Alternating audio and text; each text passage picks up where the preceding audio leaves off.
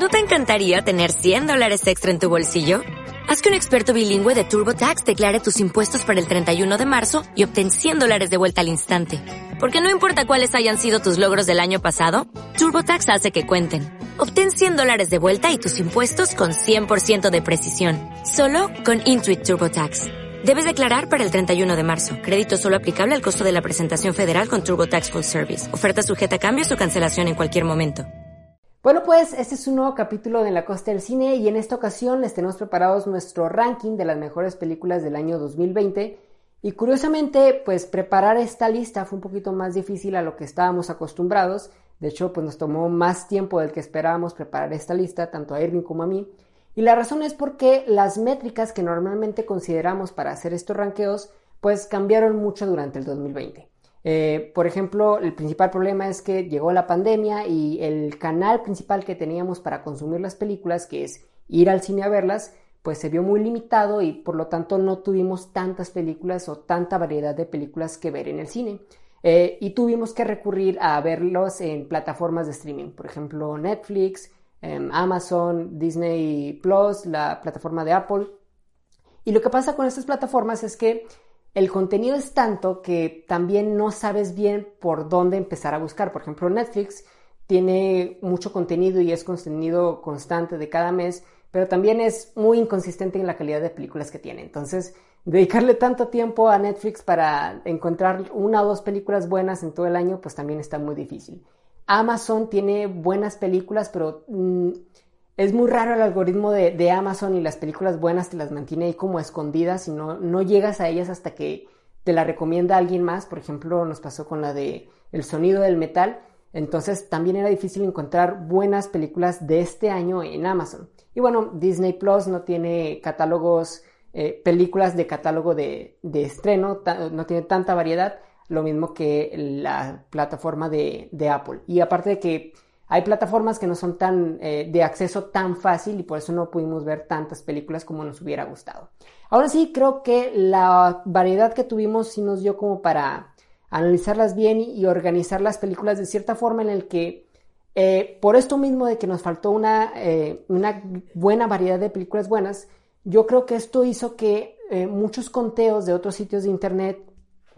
calificaran películas que sí están bien, pero en realidad no son tan buenas como, como películas de otros años, pero por la falta de variedad de películas o porque las comparamos con películas que por lo general sí fueron mediocres este, año, parece que son películas que destacan mucho, pero viéndolas objetivamente, eh, pues a lo mejor no son tan fuertes como pudimos haber tenido películas otros años. Entonces, eh, por ejemplo, una película que, películas que consideramos que son buenas, pero que no entraron a nuestra selección son eh, películas como eh, Retrato de una mujer en llamas, películas como El sonido del metal, eh, Ya no estoy aquí en Netflix, que son estas películas más de corte independiente,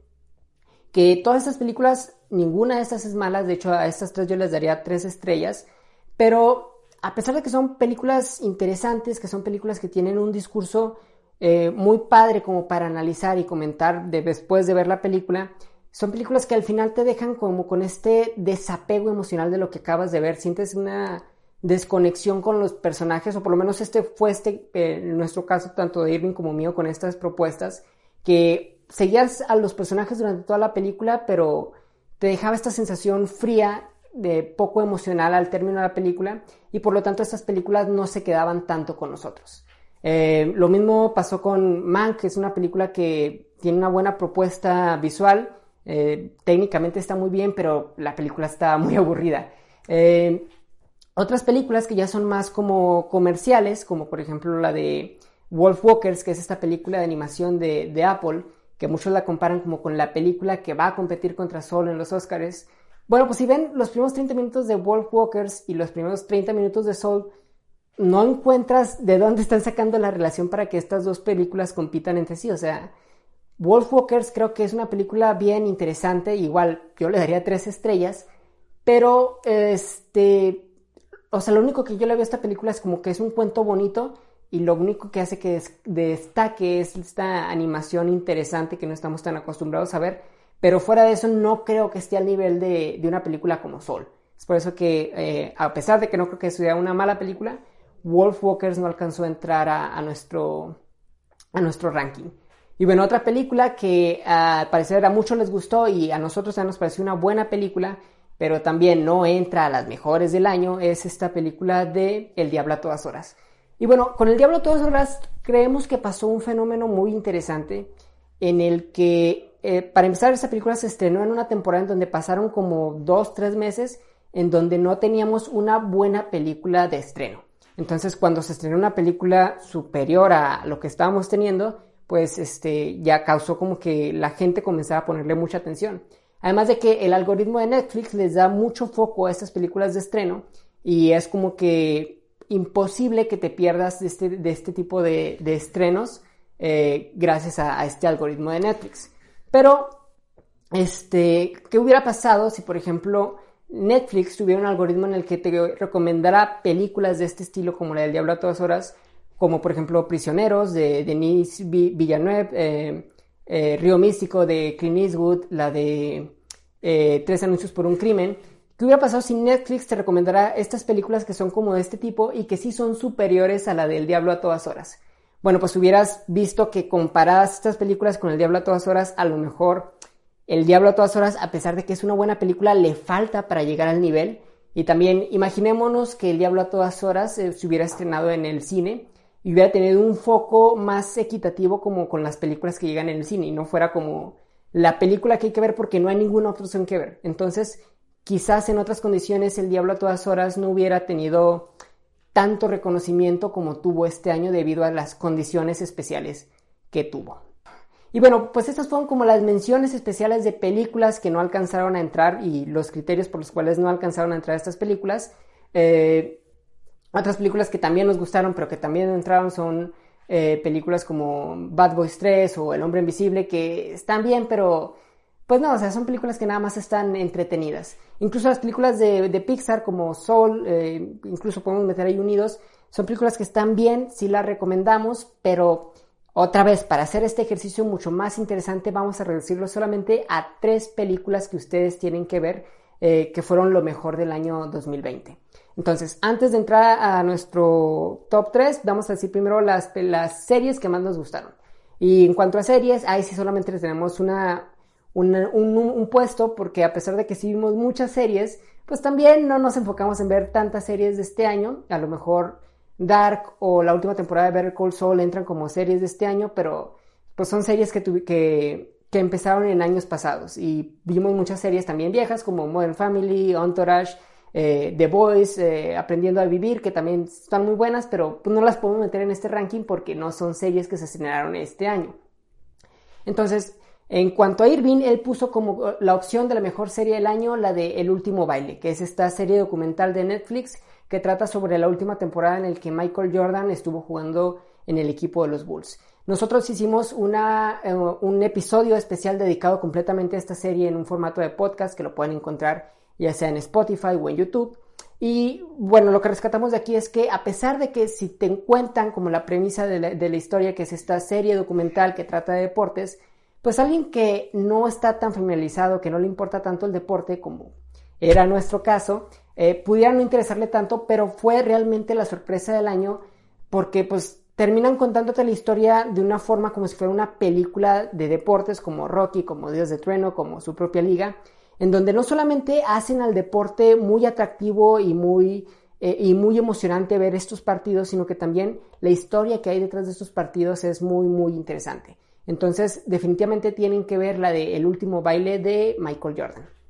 Eh, y bueno, mi opción como la mejor serie es, estaba entre dos, una era de Mandalorian y otra era la de Cobra Kai. Y al final eh, hice un poquito de trampa con Cobra Kai porque aunque sé que esta es una serie de ya vieja por YouTube, este año Netflix decidió estrenar las dos temporadas y acaba de estrenar esta temporada en, enero. Y la elegí sobre Cobra Kai, sobre The Mandalorian y la comparo contra Mandalorian porque ambas son películas basadas en la nostalgia de un producto ochentero. Este, pero creo que Cobra Kai es un poquito más consistente en cuanto a su nivel de entretenimiento. Mandalorian se está poniendo mejor en la segunda temporada, pero la primera temporada era muy episódica, muchos episodios no están buenos, otros sí están bien. Pero Cobra Kai creo que es una serie mucho más completa y un poquito más enganchante, entonces por eso la pongo en mi número uno. Entonces, Ahora sí, eh, ya sin más preámbulo, ya creo que me extendí mucho, vamos a entrar a nuestro top 3 de las mejores películas. Entonces, el número 3 de Irving fue la de Borat 2 y de hecho con esta pasó algo muy interesante que estaba entre dejarla en el número 3 o con mención especial. En el número 3 al principio estaba la de Los Caballeros de Guy Ritchie, protagonizada por eh, Matthew McConaughey y eh, bueno, también sale Hugh Grant, sale Colin Firth y salen eh, otros actores. la de Los Caballeros al final pasó como mención especial, que es una película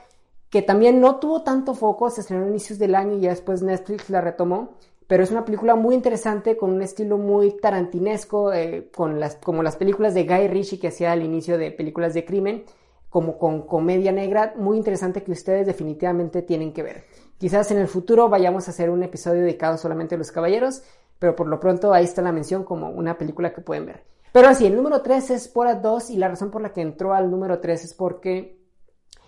para empezar, en los últimos años no hemos tenido tanta variedad de buenas películas de comedia o películas que sobresalgan sobre el resto, y mucho menos en un año como el que fue el 2020. Entonces, eh, Borat 2 destacó mucho porque no nos esperamos este nivel de comedia. O sea, tiene una sátira muy interesante, hace humores negros, pero te los arma de cierta forma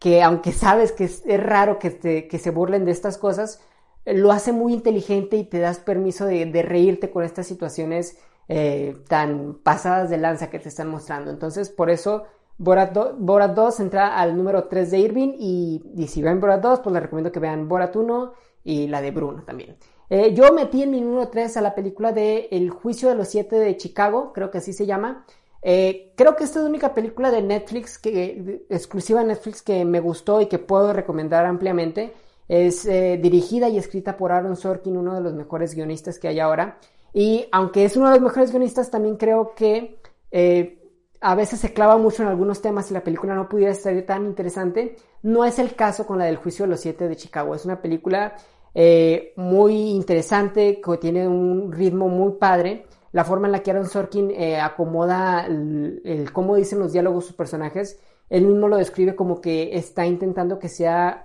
eh, muy musical la forma en la que hacen su delivery los personajes, entonces esto hace que tenga un ritmo muy padre durante toda la película y este, a pesar de que también tiene actuaciones muy, muy, muy buenas. Entonces, el número 3 mío es la de El juicio de los siete de Chicago. Ahora sí, vamos al número 2. El número 2 mío, eh, yo puse la de Tenet. Y bueno, aquí en el número 2 y el número 1 eh, consideraron la película mía y la película de Irving, pero las pusimos al revés. Entonces, el número 2 mío puse la de Tenet, que es dirigida por Christopher Nolan, que es esta película que tal vez por las condiciones en las que se estrenó, de que la gente le tenía muchas esperanzas y que decían que era la película que iba a salvar al cine pues, durante esta temporada de pandemia, a lo mejor por eso influyó mucho en que las críticas pudieran no ser tan positivas o las críticas tan positivas como se esperaban de un producto de Christopher Nolan. Nosotros admitimos que definitivamente no es la mejor película de Christopher Nolan, pero eh, compara eh, un, trabajo no tan bueno de Christopher Nolan y sigue siendo un trabajo superior sobre el resto de las películas. Entonces, este, sí es una película que eh, tiene ahí como sus fallos, pero también es de las mejores películas que, pudimos ver en este, en este año, que es de las mejores películas a gran escala que también pudimos ver. Tiene, es muy entretenida, tiene muy buenas secuencias de acción, entonces propone una un discurso muy interesante de ciencia ficción, entonces creo que tiene como muchos elementos para agarrarse y como considerarla de las mejores películas de este año. Entonces fue el número 2, perdón, fue el número 2 de Irving y el número 1 mío. Y en el siguiente puesto, que fue mi número 2 y el número 1 de Irving, es esta película que se estrenó a inicios del año en Netflix y curiosamente fue esta película que fue completamente ignorada por los Oscars, que fue la de Diamantes en Bruto, eh, eh, James, creo que se llama en inglés, protagonizada por Adam Sandler y dirigida por los hermanos Sabdi. Esta película, la verdad es que a los dos nos sorprendió mucho por ser, eh, bueno, no conocíamos para nada el cine de los hermanos Sabdi y resultó ser una película que constantemente es un ritmo hiperkinético, la película en ningún momento se cae y también te deja constantemente estresado, constantemente te está estrujando en el mejor de los sentidos para ir siguiendo eh, las decisiones que va tomando el personaje de Adam Sandler. Es una película que, pues por lo propositiva que es, eh, era, era, muy raro que, nos gustara tanto como nos gustó y al final resultó ser de, de las mejores películas que pudimos ver. Eh, nos demostró que Adam Sandler sí puede actuar y para nosotros que no conocíamos al cine de los hermanos Abdi, también nos ayudó a ver más películas de ellos. Por ejemplo, Good Time con Robert Pattinson también es una película de este estilo que si te gustó Diamantes en Bruto tienes que ver Good Time porque también es de este estilo y también está muy padre. Entonces, pues ahí está nuestra lista. Eh, eh, nos gustaría saber cuáles son las películas que ustedes meterían a su top 3. Y les propongo este ejercicio, no lo hagan top 10 o top 5, reduzcanlo a top 3 para ver cuáles son las tres películas que en realidad sí deberían de entrar a las mejores películas del año. Eh, también me gustaría ver cuáles son sus criterios para calificar estas películas y cuáles son las películas que no les gustaron y cuáles fueron sus favoritas. Entonces, sin nada más que agregar, nos vemos hasta la próxima.